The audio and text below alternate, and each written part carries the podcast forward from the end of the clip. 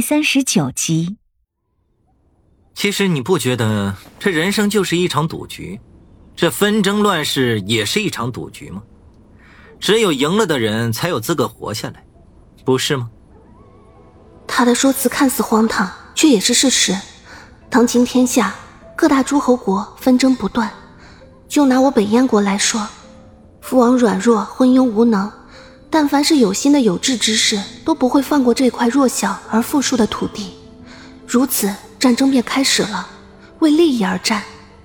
想来陈世伯所提议的这场赌局，也与那些毫无理由的战争一样，有的只是利益，只是不知他所求的利益是什么。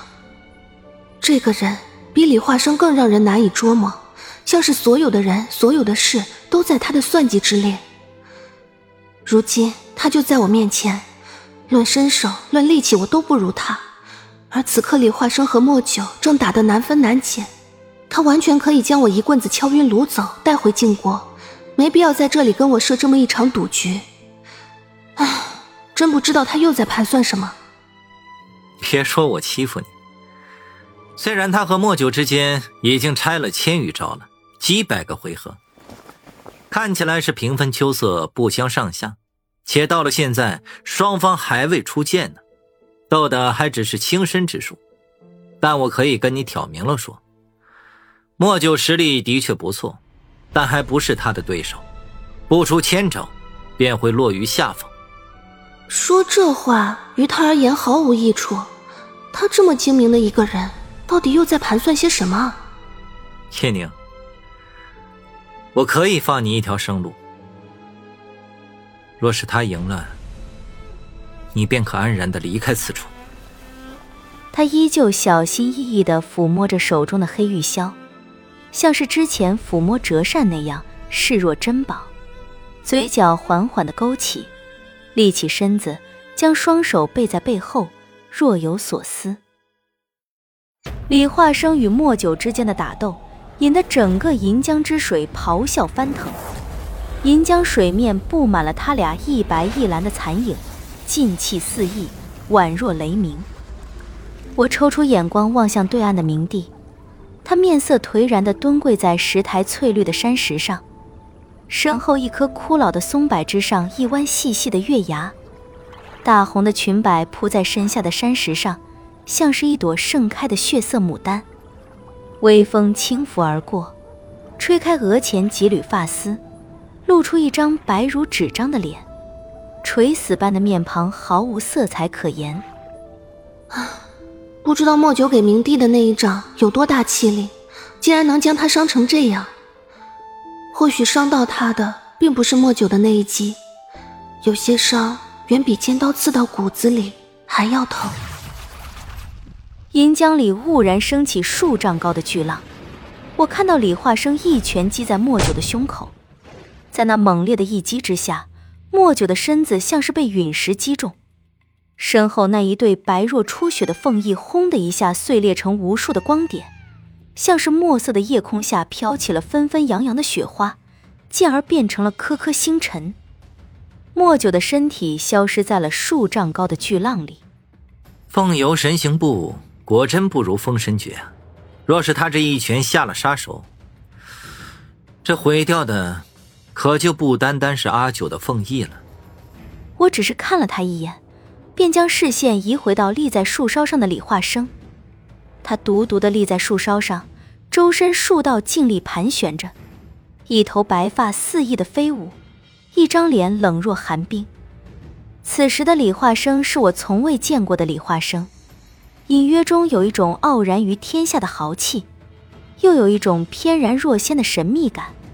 还有一种我说不出来的感觉，不知是得胜后的欢愉，还是即将面临更大危险却依然泰然自若的沉稳感。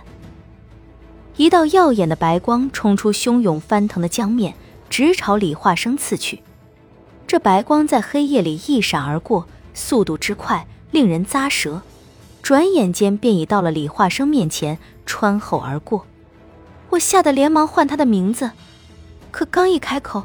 剩下的话再也喊不出来了，身子也被定住，丝毫也动弹不得。接，别让他分神。他若是这样容易就败了，他就不是大周第一杀手了。那被白光穿喉而过的李化生身形缓缓变淡，化成一缕青烟，消失在了夜色里。哼，风之化身，能够在蝶衣剑穿过喉间的瞬间，将本尊与化身挪移转换，这等手段。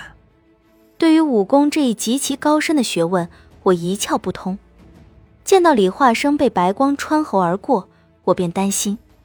听到陈世伯说什么本尊和化身之间挪移转换，再看陈世伯那满是惊讶的脸色以及那难以置信的语气，我想也许李化生他并没有事，但是又不肯完全去相信陈世伯的话，心里揪成了一团。那道站在树梢上的身影慢慢的淡去了，像是融入了无垠的黑暗之中，化作了一缕烟尘，消失不见。白光在弯弯的月牙之下划过一道极其优美的弧线，赫然一声，尖锐的剑鸣咆哮在广袤无垠的黑暗里。白光跳动间分化出数道白光，定睛一看，整整八道。远处的黑暗里又有嗡嗡的剑鸣之声传来，我身子被陈世伯定住，动弹不得，只能竭力的将眼瞳转到最大限度。借着眼角那一点狭隙，见到那孤立在茫茫山林之中的严峻山峰之巅，一把泛着青色光芒的古剑正剧烈的颤抖着，整个剑身都插进了黝黑的山石里，剑身颤抖间将卡住古剑的山石都给震裂开，漆黑的裂痕顷刻间遍布巨大的山石。那是清明剑，既然清明在动，证明李化生一定没事。至少他还有力量驱动清明。嘣的一声巨响，山石碎裂，清明化作一道青色红光，直飞而出。我眼珠子随着清明的飞行轨迹移动，那道青色的红光像是划破黑夜的闪电，瞬间飞过整条银江的宽度，落在银江对岸一道蓝色身影的手中。白色发丝，蓝色衣衫。那熟悉的身影披着淡淡的月华，朦朦胧胧。清明刚一回到李化生的手中，夜色之下盘旋着的八道白光便直朝他飞过去。江水再一次剧烈的翻滚起来，一头巨大的白凤冲出江面，凤鸣之声嘹亮刺耳，响彻九天。